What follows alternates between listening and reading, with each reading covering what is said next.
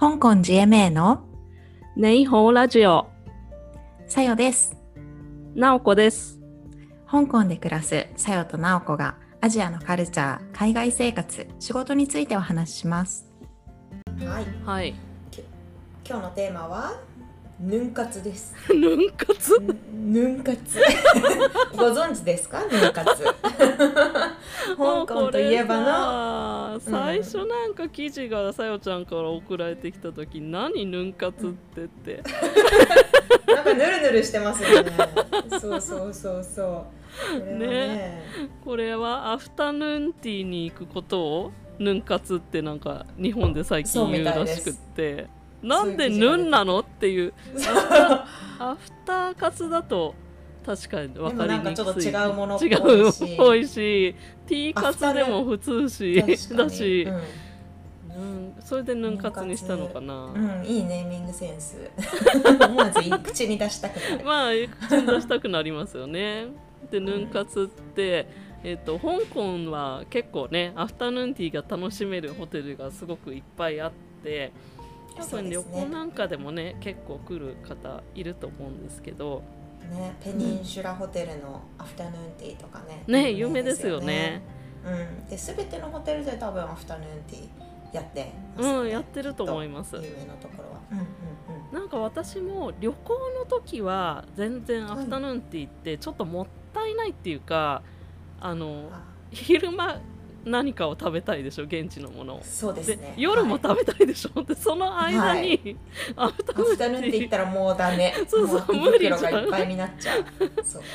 だからあんまり行ったことなかったんですけど、うん、なんかた1回ぐらい行ったかななんかシンガポールとかで行ったことがあった気がするけどただ香港に住み始めたらアフタヌーンティー結構楽しくって、うんうんあの行ってるんですよね夫と一緒に。うんうん。でおすすめの場所とか。あおすすめの場所はね結構いろいろ行ったんですけどおすすめなのは、あのーこれまあ香港のブランドじゃないんだけど TWG ってあのあお茶のねシンガポール。なんですよねブランドですか TWG って。でうんうんシンガポールでは、えー、とアルファベットの T に W に G っていう風に書いて、えー、と紅茶とかウーロン茶とか売ってるお店なんですけれども香港ではなんかその TWG って先にもう使われてたみたいではい。で香港では T の TTEAWG なんですよね。あーへえ。そうそうそうそうそう TWG。そう TWG なんですよ。なるほど。ちょっとした差が。そうちょっとした差があってでそこのカフェが、えー IFC の中にあるんですねうん。うんセントラルにある大きな。そうそうそうそうですね。うんでそこの、えーアフタヌーンティーがなん、まあ、もちろんねお茶もお茶のブランドだからお茶は美味しいんですけど、うんすごい感動ししたのがなんかサンドイッチがねうんなんかすごいシンプルな普通にパンにあのチーズが挟んだ挟まったチーズサンドなんですけどこれがとっても美味しくってあの感激して、うん。いいなと思いましたね。食べたい食べたい。そうあれそうですね。大体アフタヌーンティーって一番3段ぐらいになってるんですね。3段重ねぐらいになってて。お、皿がそうですね。うん。はい。で一番下の段にちょっと食事っぽいものが乗っかってて。でうん。真ん中の段にスコーンとか乗ってて、まあ、スコーンは外に出てる場合もあるんですけど、その段のうん。上に乗っかってない場合もあるんですけどで一番上の段がもうきらびやかなちょっとケーキね。一口サイズの ケーキ。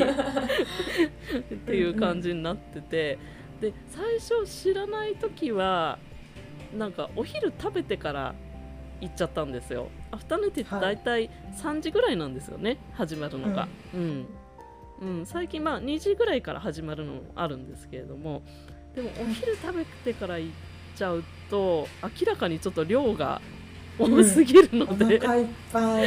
そうですね。あれ本当すべてのカロリー足すと晩ご飯よりも多いかも。そうそうそうよねなんか昼もいらないしちょっと夜ももうアフタヌーンティー行った日はね軽めでうんいい、抜いてもうん、そうですね、うん。いいかもってぐらい。スープぐらいでいいかなっていうぐらいもうちょっと無理っていう感じになるので、でそもそものアフタヌーンティーの起源みたいのをちょっと日本のサイトで見たらなんかですねあのイギリスの貴族？公爵？貴族か。貴族のはい。食生活が、えっと、当時は朝ごはんと夜ご飯の2食だけだったらしいんですよ。二2食しか食べおない。相撲さんお相撲さんみたいですね1840年頃って書いてありますけど、うん、はい。でその中であの一人こうある公爵夫人がその朝食と夕食の間の空腹を満たすために4時ぐらいにお茶とともにパンやお菓子を食べ始めましたでこれおかしいのが最初はこっそり寝室で食べていたそうですが。はいはい。でそれが専用のお茶室で友人と楽しむ社交の場として発展したっていう風に書いてあって。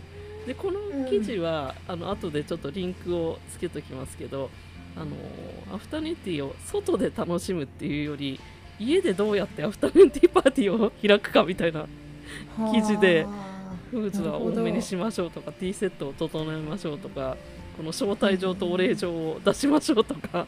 やらなそう。で っても書いてあまって。たそっかたまになんかお友達の家とかに招待いただいて行ったりするとあうの、ん。あったあのお皿？二段重ね三段重ねのお皿を家に置いてる方とかもいらっしゃって、へーそういう人はもしかしたらティーパーティーを開催されてるのかも。ねそうですね。ね。そうじゃないとあのお皿使わないです使わないよね使わない。ね。下に焼き魚真ん中におひたし絶対合わない。面白い。面白いけどねちょっと。今日のご飯よみたいな段にする意味がない。ないないない全然ないあとはね TWG とあとは今ちょっとね違う形になってるかもしれないんですけど、えっと、はい。昔、あのカオルンシャングリラの方ってあのまずはビュッフェだったんですよ。アフタヌーンティー。にもかかわらず。ビュッフェビュッフェスタイル。そうそうそう。で結構中華系のあの食べ物も天津っぽいやつもあったりとかして、でなので中華とあの洋風と両方楽しめるみたいな感じで。で多分こうお子さんとかもいらっしゃりすいいらっしゃったりするとその好きなものを取れるっていうの結構いいと思うのであのおうん。子さん連れの方も結構いらっしゃっててよかったんですけどもしかしてそのコロナの後はビュッフェ形式じゃなくなってるかも。あうん。そうですね、うん。そうかもしれないですね。うんうん。そう。なのでそこは結構良かったあのなんかね他にももうちょっとあの安めのホテルでもあの、うん。ちょっと聞いたのは子供ある程度ちょっと大きくなった子供だと、うん。あの土曜の午後とかにお母さんもこうご飯を作らなくて楽だし子供はすごい好きなものを自由に食べれるし、そのうん。子供と数時間潰すのに結構アフタヌーンティーがいいっていうことをあの聞きましたね。なるほど、うん。そっか。あのお茶のコップとかを割らないなっていうふうなそうそうそう。結構大きくなってからだね。そうですね、ん。そうですね。なんか多分ちっちゃいう小学生とかじゃないとね厳しいかもしうれないんですけど、ーうん。そういうのを聞きましたね。私も一つはい。昔行ってて、はい。あのセントラルとアドミラリティの間にある、えっと、マレーホテルってうんいう。ホテルが、結構デザインが素敵なホテルがあるんですけれども、はいそこの26階にあるポッピンジャイっていうはい。ところでのアフタヌーンティーに昔家族で行きました。うんうんうん。でここはあのまあそこもプレートが並んでっていうのが本来のスタイルなんですけど、まあ、私たちが行った時はコロナ禍だったので、うんテーブルも1人2人までしか座れない状態だったので、あ、えっ人とテーブルね。うんうん。1テーブルはいなのでまああの夫だけ1人でテーブル座ることになり 隣のテーブルにね。でアフタヌーンティーのお皿もあの本来だったらこうタワーになってるところ、うん。まあなんか一人一人になるので、はい。ただのお皿になり、っていう状態でアフタヌーンティーを楽しみ楽しんだのかな？でそこ面白かったのがあの途中大きな鳥かごを、うん。あのレストランの人が持ってきて、はいはい。でその中にチョコでできた、うん。えー、と手のひらサイズの、まあ、大きめのチョコエッグはいをはい。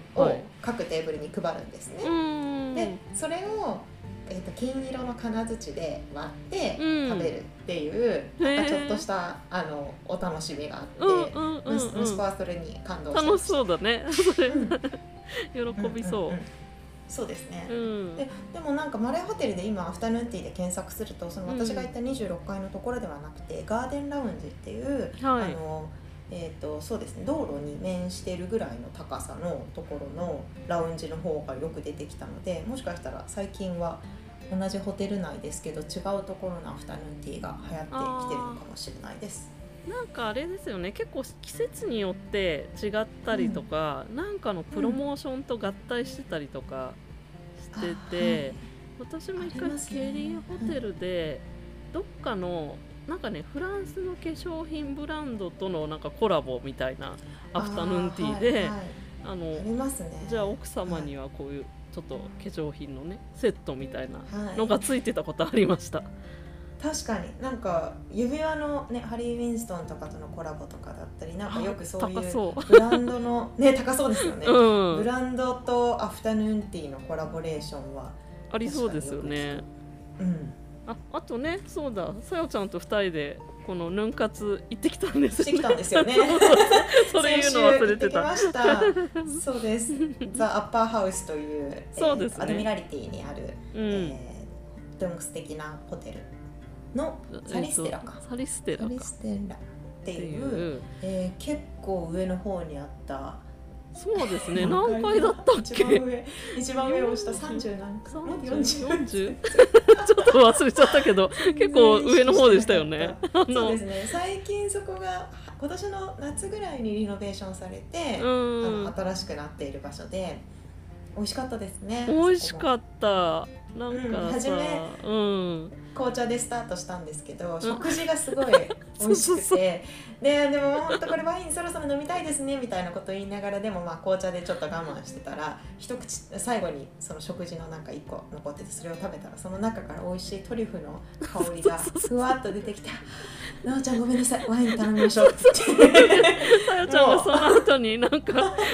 実はあれを食べたからワインを飲みたくなったんですよって言ったけどいやいやいやあの明らかにすごいその反応見えてたから分かってたみたい なさよちゃんあれを一口食べたなんかコロコロッケみたいななんかトリュフが入ってるやつだったんだよね。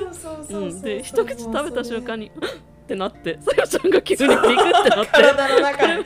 もうダメだワインをワインを頼みましょうとか言って。せっかくだから今ねワインを習ってるあ習ってるというかな終了しましたねさよちゃんと。そうですね。ね飲みましょうってなって。美味しく楽しみました。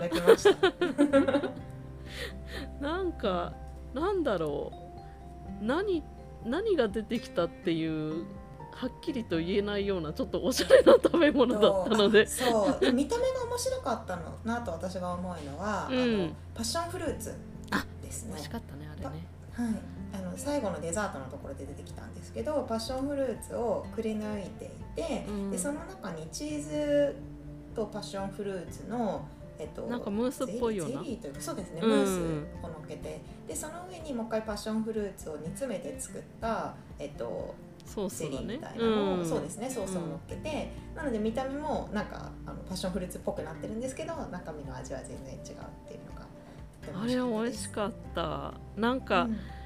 結構あれなんですよね。アフタヌーンティーのケーキってやっぱり最後に食べるからもうすでに重重くてそそこまで来ると、チョコとかね 結構あ重い重いってなりますよね。全部チョコ系とかまあそういうことはあんまりないけど、うん。うんそのチョコとかある中であのねパッションフルーツの。そうそうそうまだいけるってなります。そうそうそうそう爽やかで。私はあれを一番最後に残して。うん。計画的に食べる必要があるね。た あとスコーンも美味しかったですね。あスコーンも美味しかった。うん。うん外れないスコーン。大体そうですね。金額的には1人200300ぐらいが多いのかな。なんか2人でうんうんうん500いくらとかね何ドルとかそういう感じですよね。